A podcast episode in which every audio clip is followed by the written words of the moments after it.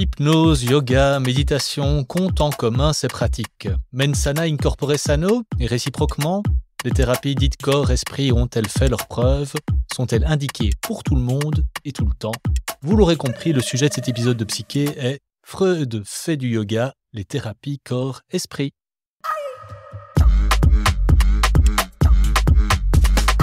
Vous écoutez le podcast Psyché à tête ouverte, Psyché car nous tentons de comprendre ensemble les forces qui nous animent, à tête ouverte car nous le faisons avec l'esprit ouvert au moyen des connaissances actuelles.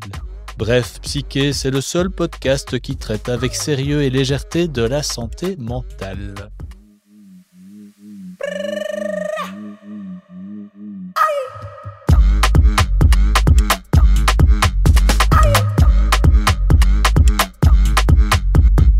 Pierre Oswald, bien le bonjour. Bonjour. Comment allez-vous?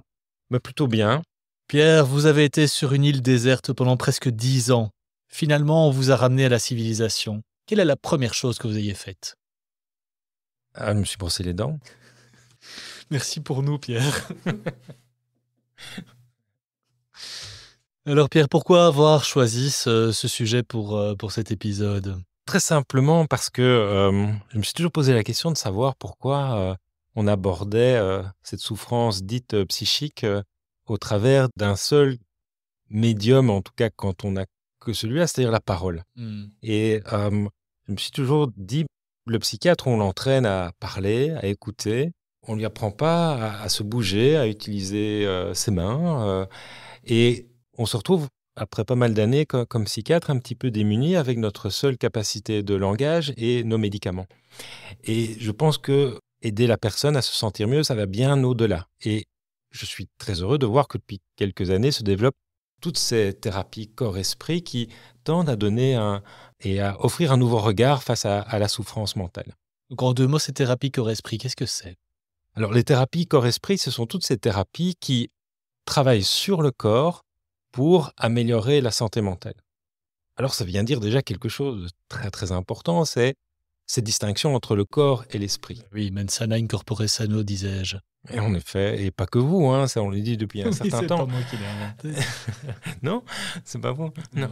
je crois pas. Euh, non, euh, effectivement, c'est c'est- cette approche euh, qui est de, de séparer le corps et l'esprit, qui est intuitivement celle de tous et qui est persistante de- depuis l'Antiquité, a été interrogée à de, multiples euh, moments de, l'histoire, hein, les- Descartes, Spinoza et, autres. Peu importe, en tout cas, il se fait qu'on ne peut qu'intuitivement se dire qu'il y a une différence entre le corps euh, et l'esprit. Et donc à considérer qu'il y a des thérapies du corps et des thérapies de l'esprit. C'est quelque chose que qu'on a un peu tous tendance à, à imaginer. Et de plus en plus euh, dans, dans nos sociétés où d'un côté les souffrances quand elles arrivent ont tendance à devenir un peu chroniques et donc on a moins de maladies aiguës et plus de maladies chroniques. Et puis on est aussi à une époque où euh, on se permet d'exprimer des besoins qui ne sont peut-être pas ceux euh, d'une certaine époque, à savoir se dire qu'on a le droit de se sentir bien globalement à se sentir bien, euh, comme on dit, dans sa tête, mais aussi bien dans son corps. Et enfin, dernier élément, la psychiatrie qui a toujours tendance à essayer de trouver une identité dans tous ces, ces éléments-là, a peut-être un petit peu trop considéré que euh, finalement son objet d'étude, c'était le cerveau. Mhm. Et euh, au travers de tous ces développements, tout à fait d'ailleurs intéressants en psychiatrie biologique, mais en effet, la, la psychiatrie, c'est pas que le cerveau. La psychiatrie, c'est la personne dans son entièreté. Et alors là, comme je disais au début, si on n'a que la parole euh, et nos médicaments, on passe à côté de quelque chose. C'est passionnant, on voit que la, médecine, euh, finalement, euh, suit les, évolutions euh, philosophiques du monde dans lequel elle, elle s'opère. On peut peut-être déjà le- lever un coin du voile là-dessus. Il y a dans d'autres d'autres traditions médicales, on va retrouver ce- cette distinction de façon un peu moins forte. Oui, tout à fait. Donc, c'est vrai que les, traditions, je dirais, moins, moins occidentales, et en particulier en Asie, en Inde ou, en Extrême-Orient, on trouve des, traditions qui n'ont pas comme vocation à- à pouvoir unifier euh, les choses, mais plutôt à considérer que le bien-être physique est quelque chose que finalement on peut déjà porter en soi. Et donc, l'idée de toutes ces, ces, ces approches, on peut prendre l'exemple du yoga, le but du yoga n'est pas de traiter un mal, mais plutôt d'accompagner le corps dans sa capacité déjà de, s'auto-soigner, entre guillemets, dans sa capacité de résilience. Et donc là, le yoga a cette capacité, en tout cas d'après cette longue tradition que représente cette discipline, de pouvoir accompagner le corps dans sa résilience, dans sa propre résilience. Et pourquoi ne pas imaginer une certaine approche de ce type-là de manière complémentaire à nos approches qui sont plutôt curatives et qui vont plutôt considérer qu'il y a un problème auquel il faut remédier, eh bien ces approches-là nous disent mais accompagnons plutôt le corps dans sa capacité déjà naturelle d'évoluer vers plutôt quelque chose de bien, plutôt vers quelque chose de mal. Partant du postulat que justement cette scission, elle est bien présente culturellement dans, nos sociétés, partant également du constat que on vit dans un monde où, si on prend la pyramide des besoins, ben, globalement, les besoins physiques sont globalement, euh, globalement rencontrés, on va venir injecter un peu de, de ces approches dans une médecine ou dans des prises en charge qui sont quand même encore fort découpées. Oui, tout à fait, tout à fait. Et avec cette tendance qu'on a, puisqu'on découpe les choses, à se dire que certains peuvent toucher, d'autres pas. Et le corps a cette capacité, à certains égards, de pouvoir être accessible à certains et pas à d'autres. Alors, ça peut faire sourire, mais dans notre domaine, dans ce qui concerne la santé mentale, on a toujours eu un rapport très, très compliqué au corps. Alors, que ce soit qu'on soit à certains moments ou qu'on soit plutôt soignant à d'autres moments, eh bien, le, corps est quelque chose avec quoi on a des difficultés. Les patients, on l'a déjà dit à d'autres moments, ont un rapport au corps qui peut les pousser à ne pas suffisamment prendre soin euh, d'eux-mêmes, à parfois développer toute une série de, troubles physiques, qui peut même parfois même avoir des, conséquences sur leur espérance de vie. Et donc, on ne prend pas soin de soi quand on, est patient en santé mentale. Et c'est peut-être un lien à faire avec le rapport un peu complexe que, les soignants ont avec le corps du patient. Encore récemment, euh, il était peu admissible qu'on puisse toucher un patient en psychiatrie. On se dit, oh là là, on va, on va créer plus de chaos à ce qui est déjà chaotique.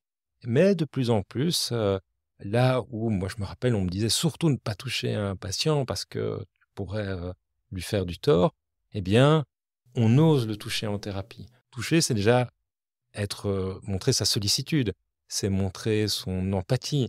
Petit à petit, on arrive à, cette notion, évidemment qu'il faut travailler, dont il faut évidemment pas abuser, c'est une évidence, mais qui démontre que finalement le corps peut être un allié plus qu'un adversaire en santé mentale. Vous parlez de thérapeutes qui, euh, qui touchent, qui manipulent. J'ai tout de suite en tête euh, plutôt des, euh, des, disciplines comme l'ostéopathie, les, les, kinés. C'est à ça que vous pouvez faire référence ah, Oui, tout à fait. Hein, les, les, kinésithérapeutes ou physiothérapeutes. D'autant plus les, ostéopathes sont, sont, à la base des, des techniciens du, du corps, hein, donc qui ont, au travers de certaines manipulations, permettre évidemment de traiter certaines difficultés, d'apaiser certaines douleurs, hein, parce que l'axe de la douleur, avec évidemment son corollaire qui est la souffrance, sont des axes de travail importants dans ces disciplines. Bah oui, donc ces techniciens, entre guillemets, de, la santé, petit à petit, et, ça aussi, il y a des nouvelles disciplines qui se créent, deviennent de plus en plus des personnes qui ont une place en santé mentale.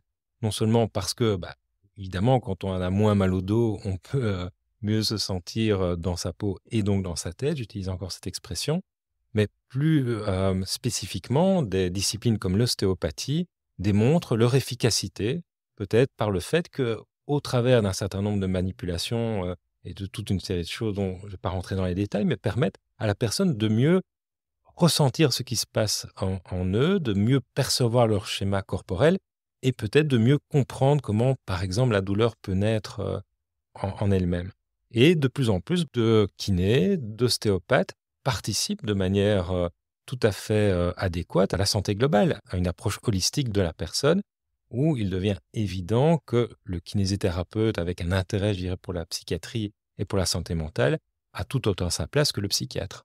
On va ouvrir une parenthèse, Pierre. Allons-y. Vous avez fait un distinguo, une distinction entre souffrance et douleur.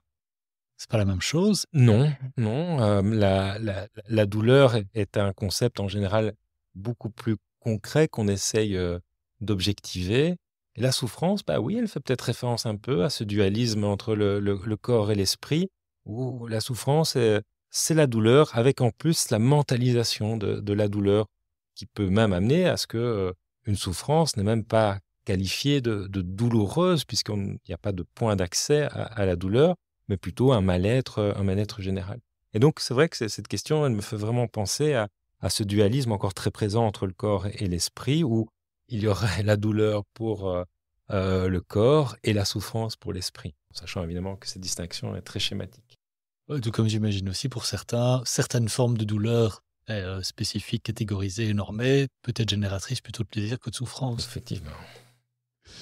Bon, Pierre, après ces mots et ces concepts que vous avez posés, je vous en remercie. Bah, attachons-nous peut-être à décrire quelques-unes de ces thérapies, si vous le voulez bien. Les thérapies corps-esprit en tant que telles se développent en effet fortement ces, dernières années, sachant que ça fait presque 100 ans que des personnes comme Wilhelm Reich ou, Fritz Perls, au travers par exemple de la Gestalt thérapie, ont développé déjà des modèles assez globaux, hérités de la psychanalyse, pour mettre en avant l'intérêt qu'il y a de passer par le corps pour apaiser la souffrance. Je suis sûr que vous avez voulu faire cet épisode uniquement pour placer Gestalt thérapie. Euh.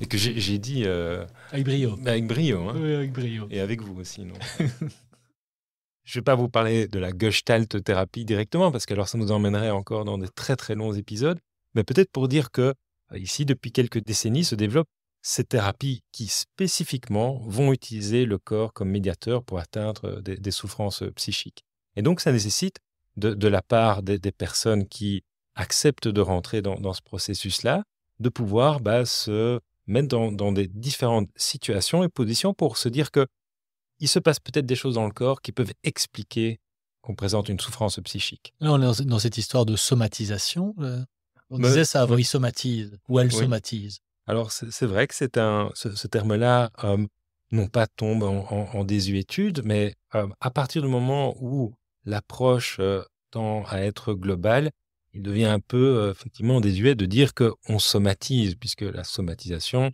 devient finalement une partie du problème et pas l'expression d'une souffrance psychique. Et, et les thérapies corps-esprit tentent modestement de gommer ce côté un peu somatisation. Mmh, je vais vous prendre un exemple. Oui, mais juste avant, je me souviens ah. avant on disait oui, mais ça c'est psychosomatique. Et donc on balayait ça d'un revers de la main, c'est psychosomatique. Oui, et, dans un cours de psychosomatique, euh, je suis parfois très euh, mal à l'aise avec ce, ah ce mot-là. payé à ah entretenir ce, ce, mythe, cette pensée ancienne. Oui, oui, euh. c'est mon métier, c'est d'entretenir des mythes, en effet. Et, et justement, bah, le but du, cours est de déconstruire la, psychosomatique.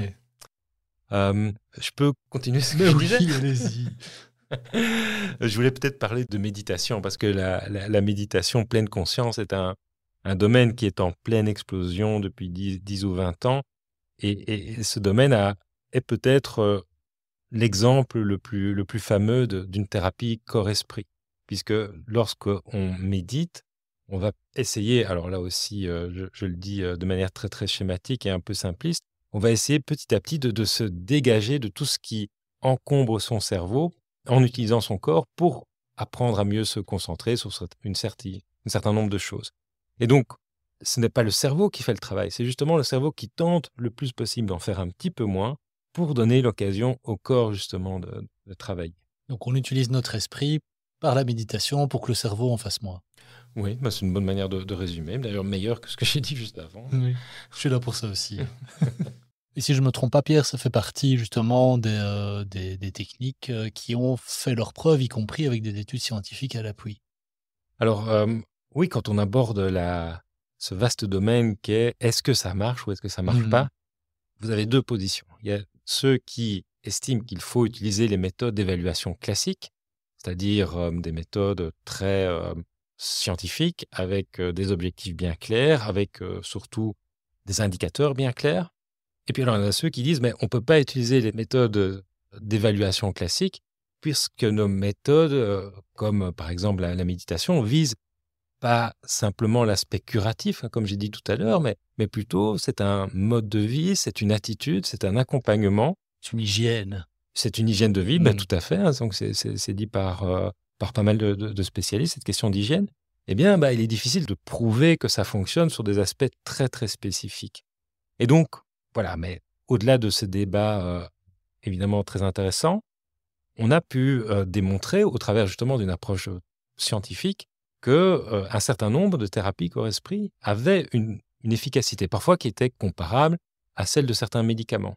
Et donc, on parlait de méditation. Ben, la méditation pleine conscience a montré encore récemment dans une importante étude qu'elle était aussi efficace que certains antidépresseurs pour traiter l'anxiété, l'anxiété généralisée.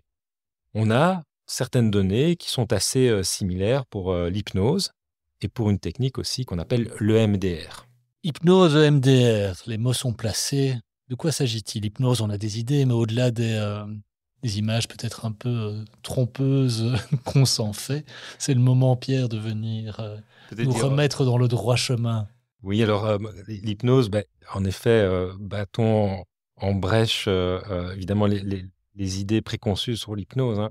L'hypnose, ce n'est pas le sommeil, c'est pas non plus une baisse de la tension, la concentration, c'est justement un exercice attentionnel. Donc, quand on est en, hypnose, au moyen de stratégies assez spécifiques, on exerce justement son attention.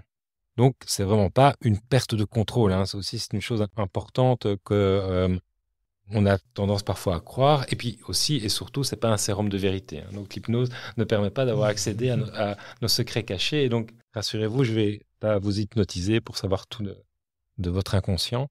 Non, non, l'hypnose est, une pratique attentionnelle qui, au travers, ben, on appelle ça de l'induction, de certaines suggestions, nous permet d'exercer notre attention sur certains éléments. Et donc, là où, avant une pratique euh, d'hypnose, on a parfois du mal à se concentrer, ou on a du mal à parfois envisager l'un ou l'autre problème, ben, l'hypnose vient nous aider à pouvoir euh, finalement un petit peu se recentrer et parfois euh, creuser une certaine difficulté, comme par exemple le fait de fumer, le fait de, manger. Donc il y a des pratiques d'hypnose qui sont très efficaces pour s'arrêter de fumer ou pour limiter sa, prise de poids.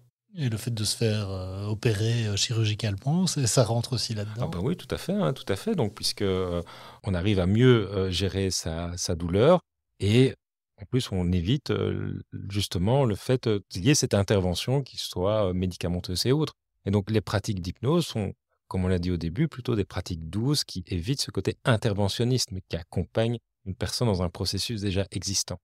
Oui, donc vraiment dans tout ce qui est prise en charge de la douleur et tous les progrès qu'on a fait ces dernières décennies, le, traitement médicamenteux n'est pas le n'est pas le seul, l'anesthésiant, on va dire, n'est pas le seul procédé qui. Euh, tout à fait, ce n'est pas le seul. Alors euh, soyons évidemment bien clairs pour dire que l'approche doit être toujours complémentaire et, et que c'est pas l'un ou l'autre, c'est l'un et l'autre, ou en tout cas l'un ne, ne, veut pas dire que l'autre est, mauvais, hein, mais c'est une, une corde supplémentaire à notre arc thérapeutique.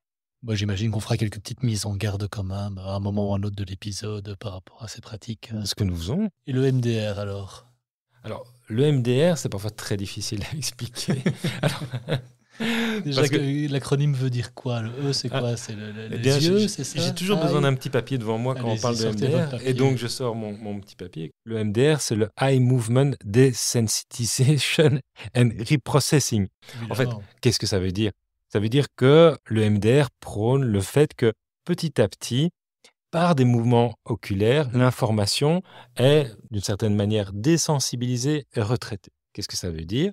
Ça veut dire que avec la personne qui fait le MDR, on va lui imposer un certain nombre de mouvements oculaires qui, pour là aussi simplifier, vont libérer la concentration, libérer l'attention et parfois libérer certains traumas liés à une mémoire qui a décidé, je dirais plutôt involontairement, d'oublier certains, certains mmh. souvenirs. Et donc, le MDR a, montré des résultats qui sont assez fascinants sur euh, certaines libérations de, traumas parfois euh, fortement euh, impliqué dans, une souffrance actuelle. Et donc le MDR, euh, qui a été d'ailleurs découvert de manière un petit peu comme ça euh, incongrue, bah, montre une énorme, en tout cas un intérêt plus que plus qu'important et une réelle efficacité, là aussi démontrée dans des études scientifiques tout à fait classiques. Alors moi, quand vous prononcez le mot incongru, évidemment, toute ma curiosité s'éveille. Vous pouvez nous en dire un mot? Alors, ce qu'on dit, hein, c'est que celle qui, qui a découvert ça, qui est Francine Shapiro, se serait un jour baladée dans, un parc euh, et qu'elle a adopté euh, euh, cette technique de MDR, un petit peu par hasard, en voyant comme ça des oiseaux qui passaient au-dessus d'elle, et que ça l'a libérée d'une certaine souffrance psychique qu'elle avait. J'avais entendu que c'était une technique qui avait été pas mal utilisée aussi sur des, des, militaires de retour de conflit. Alors oui, parce que le MDR a montré son efficacité à traiter le, fameux syndrome de stress post-traumatique. Et le MDR est, une indication quasi de, première ligne dans certains cas de PTSD, donc syndrome post-traumatique. Ah, PTSD, c'est en anglais, ça Ça veut dire quoi? PTSD, Post-Traumatic Stress Disorder. Donc on a parlé de la méditation, il y a peut-être d'autres pratiques qui viennent en tête. Hein. Peut-être d'abord tout ce qui est yoga, euh, tout ce qui est euh, tai chi. J'imagine on est sur des mouvements très lents, sur une maîtrise de la respiration. Tout à fait, tout à fait. Alors ça, je rajoute euh, les exercices de cohérence cardiaque qu'on fait de, de, plus en plus, qui associés à certains états anxieux, certains états traumatiques, on, l'a dit, peuvent montrer toute leur efficacité. Et là aussi, j'insiste sur ce côté, bah, vous l'avez dit peut-être en souriant, ce côté un peu hygiénique, mais de plus en plus, on, on aborde la santé de manière intégrée, de manière préventive, c'est aussi très important, eh bien, bah, ces pratiques-là, sans être évidemment euh, univoques et la seule et unique solution, participent d'une certaine hygiène de vie. Euh. et donc, effectivement, tous les mouvements lents qu'on retrouve dans certaines pratiques comme le yoga, euh, le tai chi, vous l'avez cité, permettent justement d'accompagner un processus de vie qui, à côté, par exemple, euh, d'approches diététiques, à côté, par exemple, de, l'amélioration de, euh, certains euh, éléments de bien-être, comme le sommeil et, autres, bah, participe effectivement d'une amélioration de, l'état général. Cette notion d'hygiène de, vie, on va dire, c'est pas avec une connotation morale, c'est aussi peut-être le, signe d'une volonté de remettre le, préventif un peu en avant. C'est une question sociale ou sociétale qui est quand même majeure.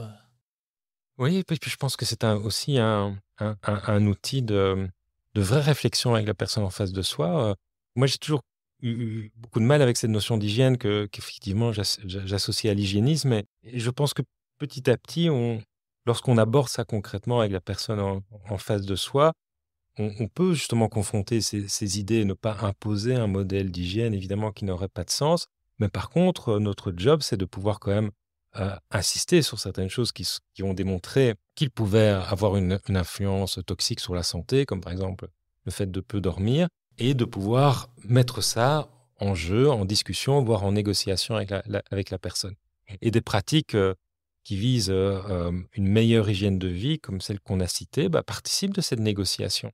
C'est ça qui est d'ailleurs passionnant, qui vient un petit peu appuyer ce qu'on a discuté à d'autres moments, qui est le rétablissement de la personne, le fait de, pouvoir mettre en place des situations où cette personne reprend d'ailleurs le pouvoir sur sa vie, hein, l'empowerment, sont, sont des éléments qui sont de plus en plus centraux dans, nos pratiques de soins et qui est euh, donc associé tout ce qu'on vient de discuter aujourd'hui.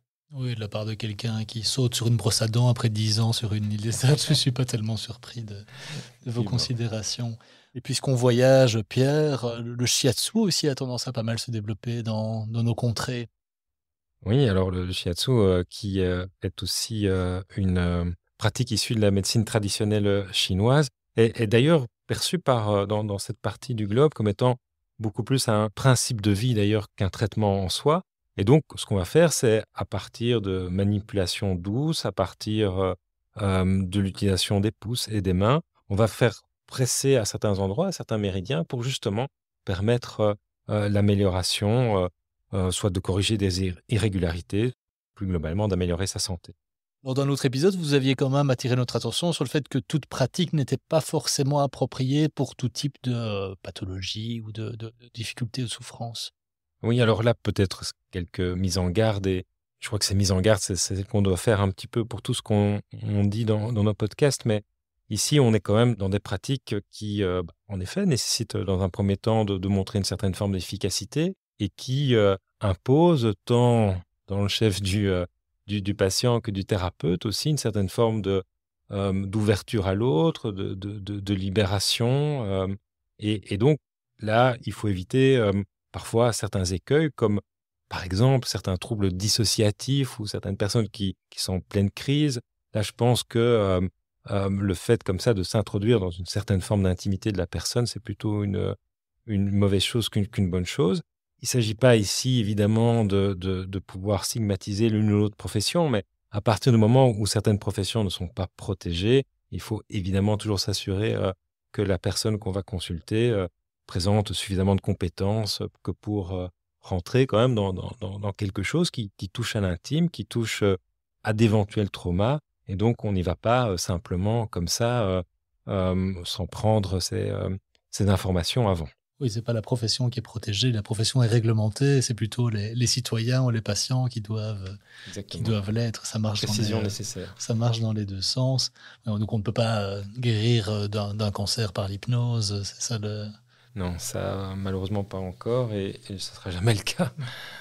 Alors Pierre, si on en revient maintenant à cette fameuse césure euh, héritée notamment de, Descartes entre le, corps et l'esprit, euh, quels seront vos grands messages euh, au terme de, cette, de cet épisode? Je tenterai peut-être un, plaidoyer, un plaidoyer pour ce que bah, la situation de notre société actuelle. On, ne meurt plus de, maladies aiguës. Quand on souffre, c'est plutôt de maladies chroniques et on ne peut plus se permettre d'avoir une seule et même réponse à, la souffrance. Et je pense vraiment que de plus en plus, les approches intégrées et intégratives permettent non seulement d'associer différents métiers pour euh, permettre à une personne d'aller mieux, mais permet aussi d'envisager la souffrance, citer de la douleur tout à l'heure, et la santé de manière peut-être un peu plus différente euh, qu'avant. Les approches préventives qui concrètement euh, ne sont pas la priorité des études de médecine, par exemple, bah, se doivent d'être beaucoup plus réfléchis. Tout ce qu'on a discuté aujourd'hui démontre que cette fameuse hygiène de vie, quand elle est perçue comme étant le choix de la personne, mmh. discuter avec des spécialistes et quand elle est disponible, permet de plus en plus non seulement d'accompagner la personne, de lui donner un vrai rôle, et puis très concrètement, ce qu'on voit, c'est que certes, l'espérance de vie augmente, mais le nombre d'années en bonne santé a tendance parfois à stagner. C'est-à-dire qu'on vit plus longtemps, mais mais on vit mal aussi parfois plus longtemps. Et ces approches qui incluent euh, toute une série d'autres éléments, comme la diététique et d'autres éléments de, vie, bah, là aussi démontrent leur intérêt. Et je crois que la révolution qui est en cours, c'est cette approche euh, intégrative, où euh, on quitte un petit peu cette difficulté qu'on a de pouvoir considérer que certaines approches ne marcheraient pas selon nos standards. Eh bien, petit à petit, bah, il est nécessaire qu'on puisse se rencontrer, se comprendre discuter et finalement travailler ensemble avec le patient pour qu'il aille mieux. Et je précise que euh, Pierre euh, enregistre cet épisode euh, en pantalon de yoga, comme, comme tous les jours. Hein, comme tous les jours. À cette heure-ci. Merci, merci Pierre. Nous arrivons donc au terme de cet épisode. Est-ce que vous auriez trois ouvrages ou créations artistiques à conseiller à nos auditrices et à nos éditeurs qui souhaiteraient approfondir le sujet que nous avons joyeusement abordé aujourd'hui? Alors, je ne vais pas être très original parce que je vais citer deux livres d'une personne qui m'a beaucoup inspiré et qui m'a beaucoup guidé dans ma petite et modeste réflexion sur ces sujets. Alors, l'autrice de, ces livres, c'est Isabelle Célestin Lopito, qui a écrit un guide des pratiques psychocorporelles qui est très bien fait et très pragmatique et en même temps qui ouvre pas mal de pistes. Et les pistes ont été euh, ouvertes dans son deuxième bouquin que j'ai beaucoup euh, apprécié, qui euh, s'appelle Soigner par les pratiques psychocorporelles pour une santé intégrative, qu'elle a publié tout récemment. Tout sera disponible sur le net. Et donc Isabelle Célestin Lopito a dirigé ce, bouquin qui fait la part belle à toutes les initiatives existantes de vision intégrative avec les pratiques psychocorporelles. Vraiment à conseiller. Et puis alors, euh, on a parlé de, kinésithérapie, d'ostéopathie. Il y a un documentaire actuellement euh, disponible sur, euh, sur arte.tv, donc sur tous les bons ordinateurs, qui s'appelle Ostéopathie, les mains à l'écoute du corps. C'est un excellent documentaire qui pose les bases de ce que l'ostéopathie peut apporter dans le domaine de la gestion de la douleur, mais aussi qui montre les limites de cette pratique et aussi les enjeux de vérification et les enjeux de démonstration d'efficacité de, cette pratique hautement intéressante. Merci Pierre. Levez donc un coin du voile sur notre prochain épisode. Bien, nous parlerons d'un sujet évident qu'on n'a pas encore abordé euh, depuis qu'on se rencontre ici, la fameuse dépression, ses symptômes et les stratégies thérapeutiques. Voilà un rendez-vous important qui est pris. Merci. Merci à toutes et tous pour votre écoute et n'oubliez pas, envers et contre tout, gardez la tête ouverte.